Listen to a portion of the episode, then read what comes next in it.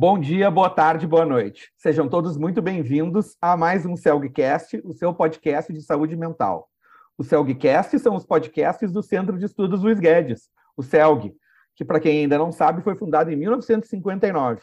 Reúne psiquiatras, psicólogos e outros profissionais associados com a saúde mental e que promovem diversos cursos de capacitação e especialização em psicoterapia, mas numa série de outras áreas também.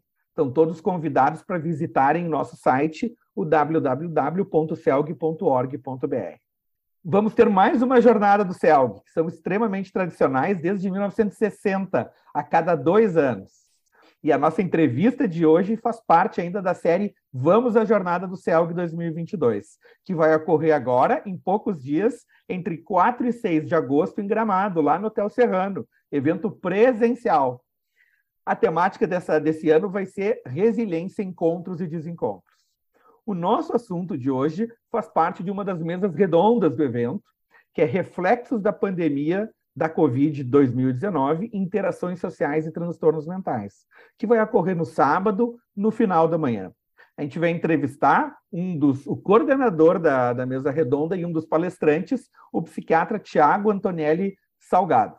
O Tiago ele é psiquiatra pelo Hospital de Clínicas, foi aluno da especialização, de uma das especializações do CELG, fez mestrado, está fazendo doutorado agora no programa de pós-graduação de psiquiatria da URGS e trabalha com o foco das interações sociais, tanto em ideação suicida, mas das interações sociais com outros aspectos da saúde mental no geral.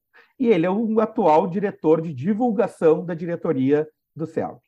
Tiago é conhecido pela tranquilidade, pela calma, mas sempre calcado em justificativas bem embasadas.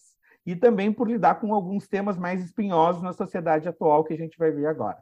Tiago, muito obrigado pelo teu tempo, Tiago. Olá, Alexandre. Muito obrigado pela apresentação. É um prazer enorme estar aqui para divulgar nossa mesa na Jornada do CELG 2022. Bom, eu vou iniciar falando um pouquinho da minha história com o CELG. Ela se inicia em 2015, quando fiz residência de psiquiatria no Hospital de Clínicas de Porto Alegre, e desde lá tenho uma grande admiração tanto pela instituição CELC, quanto por esse grande evento científico produzido, que é a Jornada do CELC.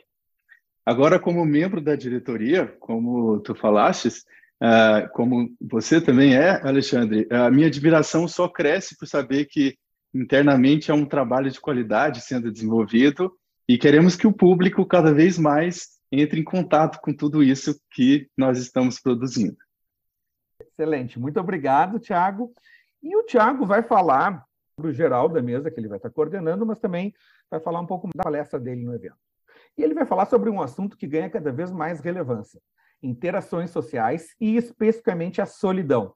Ele já trabalhava isso desde antes da pandemia, então, até durante a pandemia, ele já estava pronto para conseguir dar orientações em como promover a melhor adaptação à pandemia. E essa questão da solidão tem cada vez aumentado mais, eh, principalmente nos idosos, não só nos idosos, mas principalmente neles, e é considerada uma epidemia oculta. Tanto que na Inglaterra, em 2018, criaram o Ministério da Solidão, porque pelo impacto social, de saúde e financeiro da solidão. Lá, um em cada três idosos com mais de 75 anos diz que tem sentimentos de solidão fora do controle. Mas antes, Tiago, eu queria que nos desse um panorama de como é que vai ser a mesa de vocês, que vocês vão abordar lá no evento. Certo, Alexandre. Bom, então no dia 6 de agosto, às 11 horas, eu estarei coordenando a mesa que vai ter o título Reflexos da Pandemia da Covid-19, Interações Sociais e Transtornos Mentais. E a proposta da mesa é falar sobre apresentar uma discussão sobre como possíveis alterações na quantidade e na qualidade das relações sociais decorrentes da pandemia da Covid-19 poderiam impactar no desenvolvimento ou na piora de transtornos mentais. Então, o foco né, do, da nossa jornada vai ser uh, a resiliência, né, que é essa capacidade de se adaptar a mudanças, e, enfim, a gente vai tratar os encontros e desencontros aqui uh, das relações sociais e tentar, então, fazer esse paralelo com o desenvolvimento de transtornos mentais durante a pandemia.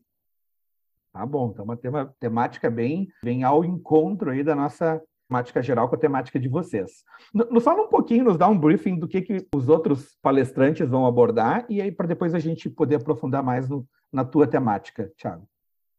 Perfeito, Alexandre.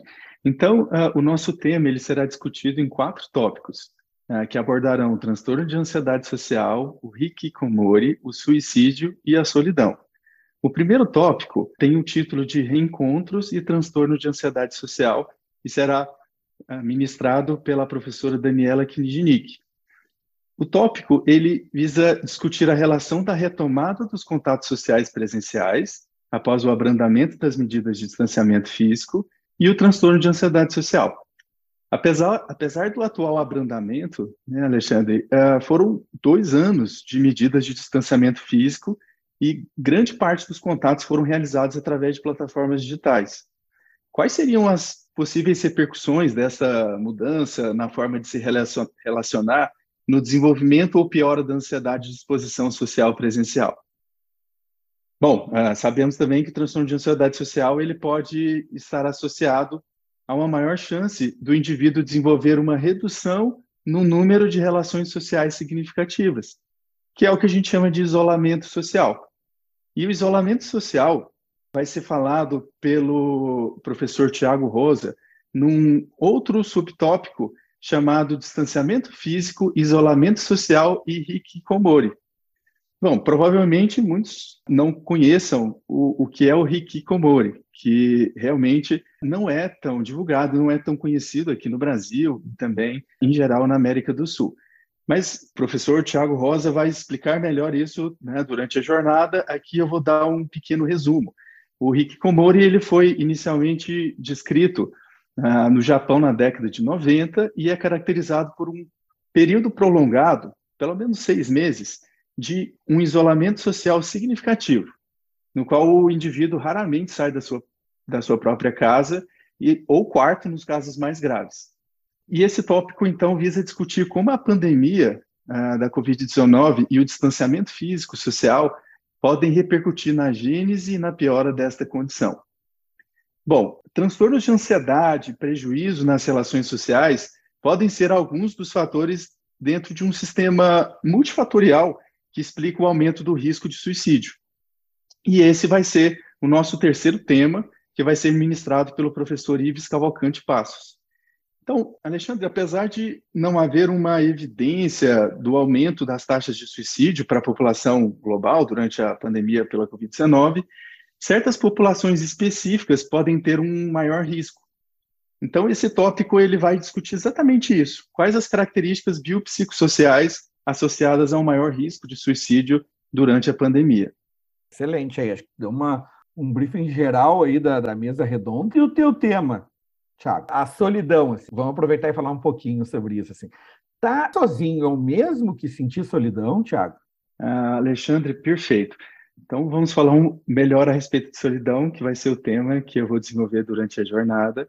Ah, essa pergunta é excelente e é uma pergunta que se repete muito em geral na sociedade. Então, estar sozinho não é o mesmo de estar com solidão.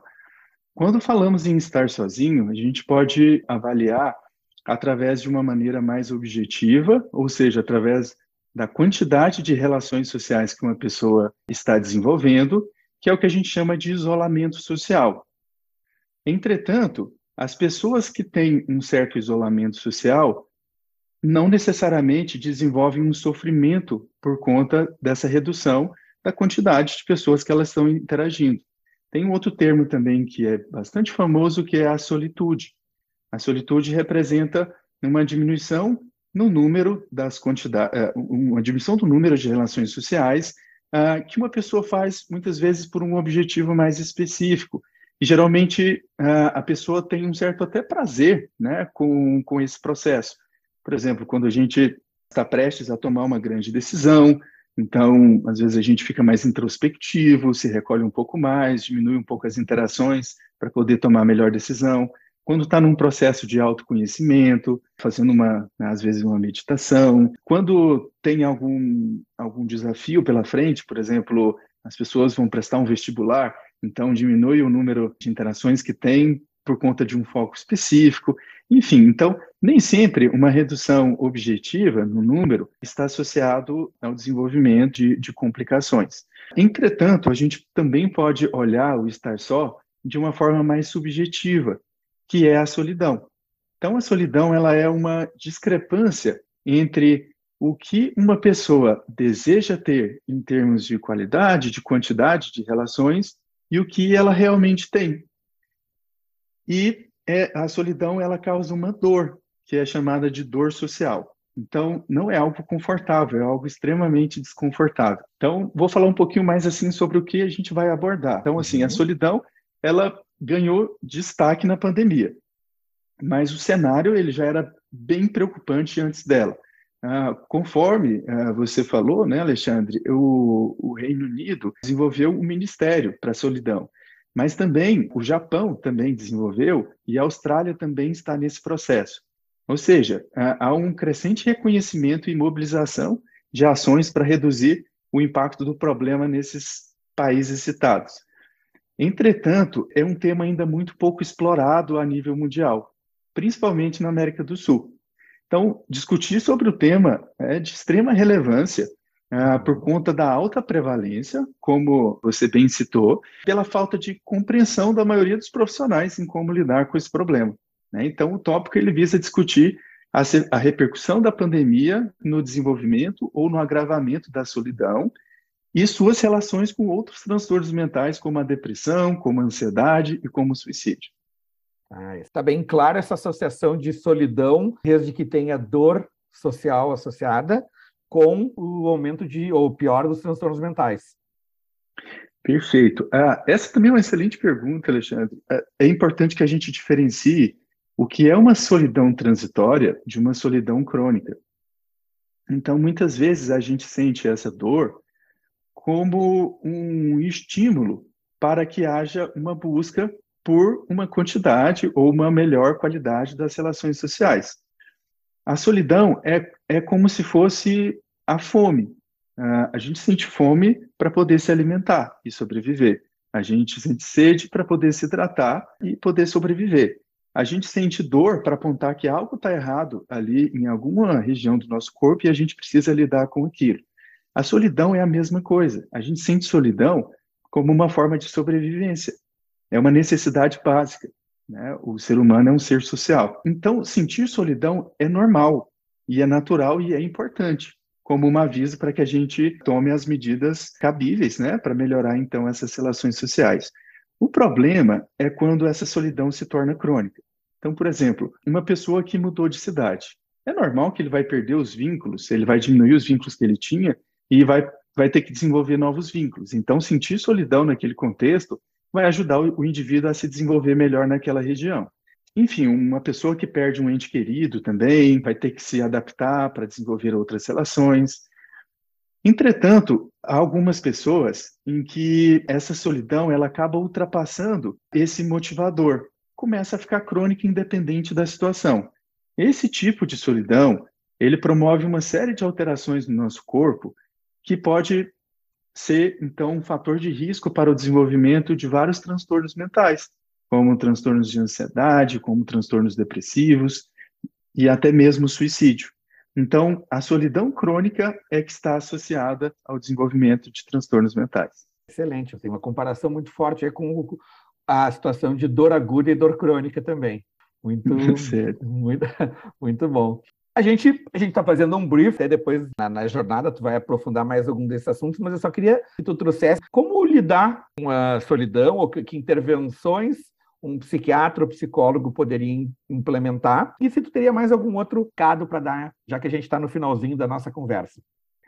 Perfeito, Alexandre. Obrigado pela pergunta e pela oportunidade de falar sobre esse tema. Né? Então, assim, as intervenções para reduzir a solidão ah, passa por uma série de medidas que vai depender da gravidade dessa solidão também.